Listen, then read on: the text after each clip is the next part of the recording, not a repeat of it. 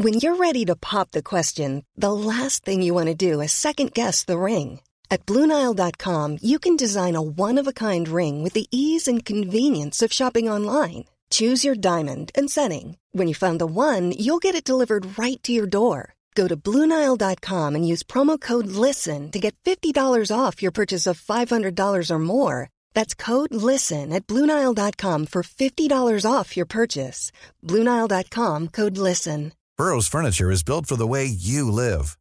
From ensuring easy assembly and disassembly to honoring highly requested new colors for their award winning seating, they always have their customers in mind. Their modular seating is made out of durable materials to last and grow with you. And with Burrow, you always get fast, free shipping.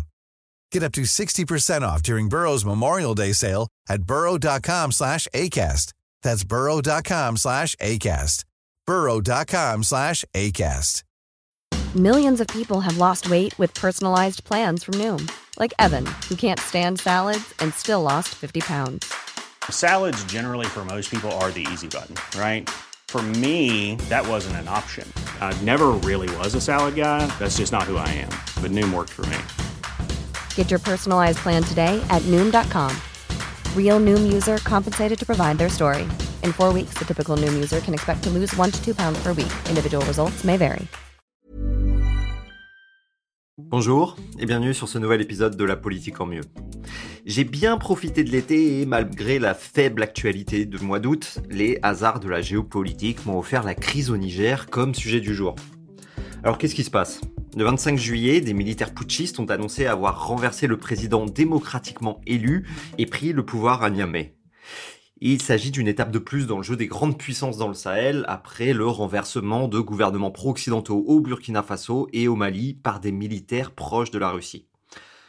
Il existe aujourd'hui un jeu d'influence dans la région en fait entre l'Occident et le nouvel axe Chine-Russie qui sent bon la guerre froide et le pain béni pour les scénaristes hollywoodiens et les campagnes solo de Call of Duty.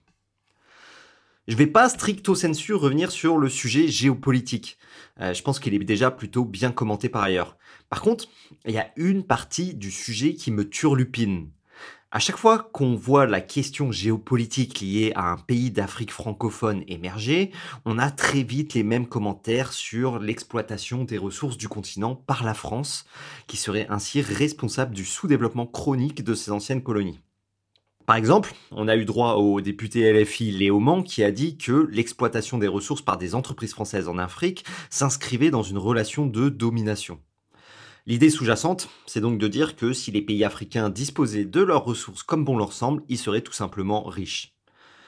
Je ne vais pas vraiment revenir sur la colonisation qui, euh, contrairement à ce que l'on peut entendre parfois, a évidemment été un désastre pour l'Afrique en créant des États sans nation et donc ouverts à l'instabilité et au clientélisme ethnique tout en développant des infrastructures uniquement orientées vers l'exportation plutôt que les marchés locaux.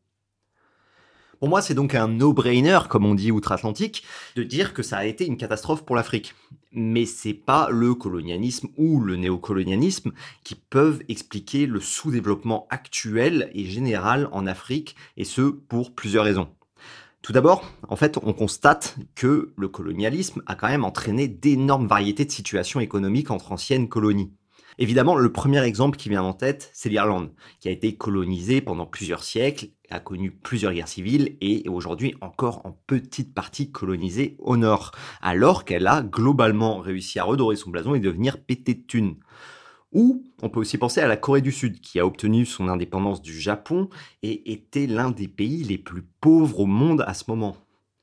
Mais en fait, même au sein de l'Afrique, il y a des situations très contrastées. Le Botswana ou la Guinée équatoriale, par exemple, ont des PIB par habitant proches des 20 000 dollars, alors que le Burundi ou la Centrafrique sont 20 fois plus pauvres aujourd'hui. Alors que tous ces pays-là ont été colonisés à la même période et décolonisés à la même période. Ensuite, parce qu'un pays qui n'a pas été colonisé comme l'Éthiopie n'a pas véritablement surperformé économiquement de ce seul fait par rapport aux autres pays africains qui ont été colonisés. Donc si la colonisation a laissé une trace durable et a été un désavantage clair pour le développement avec des conséquences encore actuelles, ce n'est pas elle qui explique fondamentalement le sous-développement économique actuel de la majeure partie de l'Afrique. Le développement économique, en fait, est un phénomène qui peut arriver très vite, sur quelques décennies. En 1960, la Corée du Sud était l'un des pays les plus pauvres du monde, bien plus pauvre que le Congo-Kinshasa par exemple, ou que de nombreux pays d'Afrique, et aussi bien plus pauvre que son voisin de Corée du Nord. Mais malgré la colonisation japonaise qui a touché les deux Corées, la gestion des ressources humaines un peu sévère en Corée du Nord et d'autres éléments font qu'aujourd'hui on a affaire à deux mondes totalement différents. Du coup, vu qu'on peut pas vraiment expliquer par le passé, c'est plutôt pertinent sur le papier d'essayer d'aller chercher du côté des relations actuelles, qui évidemment sont liées à la colonisation, mais entraînent encore aujourd'hui des conséquences, notamment avec la France-Afrique mais il s'agit pour moi pas de refaire le match sur les relations qui évidemment puent la litière de chat fermentée entre dirigeants africains et dirigeants français depuis l'indépendance, ou alors sur le franc CFA qui va heureusement disparaître d'ici 2027, ce qui est une étape indispensable pour développer un vrai marché commun en Afrique de l'Ouest. Il s'agit de voir si réellement les conditions dans lesquelles les ressources africaines sont aujourd'hui vendues à la France expliquent encore la pauvreté d'un pays comme le Niger. Et en fait, là-dessus, vu que l'économie est assez constructive, il faut bien expliquer comment ça se passe. On pourrait penser qu'il suffit de vendre ce qu'il y a dans un sol pour devenir riche. On peut regarder par exemple l'Arabie Saoudite ou le Qatar. Mais les ressources, en fait, ne sont pas si essentielles que ça pour déterminer le niveau de vie final d'un pays. Si vous regardez les plus grandes économies au monde, très peu sont devenues riches grâce aux exportations de ressources. Et les conditions dans lesquelles elles sont exploitées sont bien plus essentielles en général que juste le fait d'en avoir dans son sol.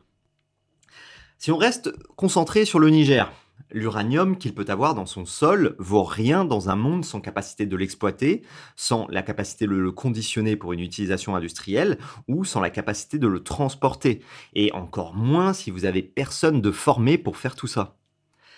Et c'est pas vraiment la ressource en fait en elle-même qui rend riche un pays. Si l'Arabie Saoudite roule en Bugatti, c'est pas parce qu'elle a du pétrole, c'est parce qu'elle a une organisation administrative et juridique bien établie et stable qui sait attirer des capitaux pour investir dans l'exploitation. Et surtout, le raffinement de son pétrole se fait sur place avant exportation. C'est-à-dire que l'Arabie Saoudite en fait a réussi à développer Aramco, la plus grande entreprise au monde. Elle s'occupe donc elle-même de son pétrole et grâce à l'OPEP en contrôle aussi le marché. Les ressources, en fait, sans les moyens de les exploiter, les conditionner et les exporter, ne servent à rien, ou en tout cas pas à grand-chose, et laissent généralement la part du lion de ce qu'elles rapportent aux entreprises qui peuvent le faire à votre place. Si demain je dépose devant chez vous 400 kg d'uranium, de 1, vous seriez totalement en droit de venir m'embrouiller parce que je me serais donné beaucoup de peine pour un truc bien trop dangereux. Mais surtout, ces 400 kilos d'uranium vous serviront absolument à rien parce que vous avez ni les compétences ni les outils pour que ça finisse en combustible à centrale. Vous aurez donc pas le choix que de demander à une entreprise qui a de l'expertise et des capitaux pour l'exploiter de venir s'en occuper à votre place. Et vu qu'il n'existe pas des tonnes d'entreprises capables de vous débarrasser de 400 kg d'uranium, c'est surtout elle qui va vous imposer ses conditions commerciales et vous laisser qu'une petite part du gâteau. C'est en réalité la situation dans laquelle se trouvent de nombreux pays africains avec leurs ressources. Des infrastructures souvent manquantes, comme les routes ou les ports pour exporter, ce qui laisse des concessions à Bolloré Logistique et à la Chine. Des systèmes éducatifs où seulement 30% de la population sait lire comme au Niger, ce qui limite évidemment la capacité à former des ingénieurs nucléaires et miniers de haute volée qui pourront faire tourner les mines d'uranium. Et enfin, évidemment, un manque de capitaux pour construire et entretenir toute l'industrie nécessaire. Et tout ça est bien plus lié à l'instabilité d'une grande partie du continent, qui a quand même connu près de 500 tentatives de coup d'État depuis 1950. Personne aime en réalité investir dans un pays où le pouvoir revient à des militaires en treillis qui racontent de beaux discours à la télé et peuvent vous exproprier sans trop de procédures, vous faisant perdre toute votre mise. Tout ça fait que si demain Orano décidait de ne plus exploiter les mines d'uranium au Niger, est-ce que le Niger deviendrait plus riche? Selon moi, non. Il devrait juste trouver une autre entreprise pour le faire et aurait pas plus d'arguments pour en exiger beaucoup plus.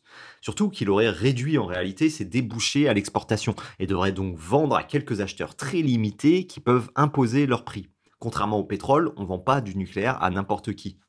En plus de cette vision faussée de la richesse des sols africains qui pourrait se transformer automatiquement en montagne de cash comme si le cobalt du Congo pouvait se téléporter par magie dans les batteries de téléphone, une économie basée sur les ressources n'est que rarement prospère à long terme. Le problème avec les ressources, c'est que vous en devenez dépendant, et vous êtes dépendant donc des cours internationaux et des évolutions de la demande. Les pays du Golfe, en fait, la prennent actuellement à marche forcée en tentant leur reconversion avant la fin de l'ère du pétrole. Que ça soit en influence sportive et médiatique comme le Qatar, ou en devenant le paradis d'influenceurs addicts aux cabines d'UV et incapables de réciter le début de l'alphabet comme Dubaï. Et pour revenir sur le cas précis du Niger, il peut être de bon ton de rappeler à ceux qui veulent absolument voir l'univers à travers une matrice très simpliste, paternaliste, de méchants exploitants et de gentils exploités, que l'uranium est pas tant que ça une ressource stratégique. En plus d'être présent un peu partout dans la couche terrestre, dans des quantités qui assurent aucune pénurie avant des décennies, le coût de l'uranium ne représente qu'entre 3 et 10 euros par mégawattheure nucléaire, selon le blog de King Jean-Marc Jancovici. Et le mégawattheure nucléaire se vend, lui, environ 100 euros, soit entre 3 et 10% du coût total de l'énergie. Du coup, l'uranium n'est pas quelque chose d'ultra déterminant dans le prix d'électricité final. Bref, dire que la France exploite un pays comme le Niger, c'est juste faire preuve d'une paresse intellectuelle sans limite, pour tenter de ne pas regarder de trop près ce qui crée vraiment les rapports de force économiques depuis toujours et partout dans le monde, indépendamment du continent sur lequel se trouve votre pays. Il n'y a donc pas plus paresseux pour moi que de sortir une grande matrice idéologique très simple et facile euh, concernant la colonisation, comme si le monde était méchant avec l'Afrique par plaisir. C'est refuser de chercher des vraies solutions à ce qui détermine l'histoire et la richesse des nations, l'économie. D'ailleurs, en fait, les anciennes colonies portugaises, espagnoles, belges ou anglaises ne sont pas devenues des superpuissances économiques parce que la France y est moins impliquée. L'esclavage ou la colonisation n'était pas pour être méchant avec les peuples indigènes, c'était juste des entreprises économiques rationnelles, qui étaient absolument pas guidées par des motifs idéologiques au départ, et souvent en dehors de toute intention étatique. Les compagnies des Indes orientales, qu'elles soient néerlandaises ou britanniques, étaient des entreprises purement privées. Herman Cortés, qui a conquis les empires mayas et aztèques, n'était pas guidé par l'idéologie, mais par des logiques d'enrichissement personnel qui ont ensuite trouvé des justifications idéologiques et étatiques. La colonisation de l'Afrique, après la conférence de Berlin, a été rendue possible et intéressante économiquement simplement par la révolution industrielle qui nécessitait beaucoup de matières premières et permettait aux Européens de les transporter d'un continent à l'autre de façon rentable. Si les pays africains n'arrivent pas aujourd'hui à s'enrichir grâce à leur sol, la solution ne sera pas à trouver en répétant toujours et encore que les pays puissants sont méchants avec les pays faibles, alors que ça serait quand même mieux qu'ils soient gentils mais elle sera à trouver en ayant la lucidité d'accepter que ce qui guide les relations du monde, c'est la puissance et l'économie. Que si l'Afrique est aujourd'hui plus exploitée que les autres continents, c'est parce qu'elle n'a tout simplement pas encore les armes économiques pour se permettre de ne pas l'être. Il n'y a pas de continent maudit et des fatalités, qu'elles soient racistes ou paternalistes. Il n'y a que des stratégies politiques et économiques qui poussent chaque homme, chaque entreprise et chaque nation à vouloir garantir sa survie et son futur en optimisant ce qu'il peut tirer des autres. Quasiment tout le monde aime voir son salaire augmenter. Alors on peut dire que c'est nul, qu'un monde meilleur devrait exister et jouer du didgeridoo dans les manifs place de la République, mais tout ça, dans notre histoire, a fait beaucoup moins pour la prospérité des peuples et des nations que l'existence d'États forts, stables et qui garantissent la propriété privée, l'éducation et les infrastructures publiques pour tous. Et que si on peut critiquer sur de nombreux points le rôle de la France en Afrique, c'est irresponsable de vouloir faire croire, par la voix des dirigeants africains ou des nôtres, qu'il suffirait de couper tout lien avec pour crouler sous les bitcoins au Niger. Merci d'avoir écouté cet épisode. Je vous invite à le noter, à le partager, ainsi qu'à me suivre sur votre plateforme d'écoute et Instagram. Je vous promets d'éviter de larguer 400 kg d'uranium devant chez vous et je vous dis à très vite.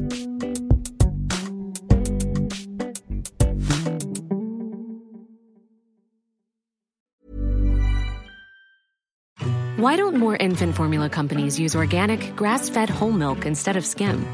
Why don't more infant formula companies use the latest breast milk science? Why don't more infant formula companies run their own clinical trials?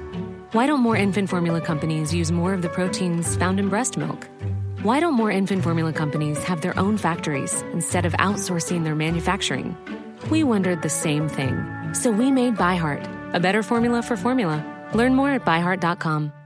Hi, I'm Daniel, founder of Pretty Litter. Did you know cats tend to hide symptoms of sickness and pain? I learned this the hard way after losing my cat, Gingy. So I created Pretty Litter, a health monitoring litter that helps detect early signs of illness by changing colors, saving you money and potentially your cat's life. Pretty Litter is veterinarian developed, and it's the easiest way to keep tabs on your fur baby's health right at home. Go to prettylitter.com and use code ACAST for 20% off your first order and a free cat toy. Terms and conditions apply. See site for details. Planning for your next trip?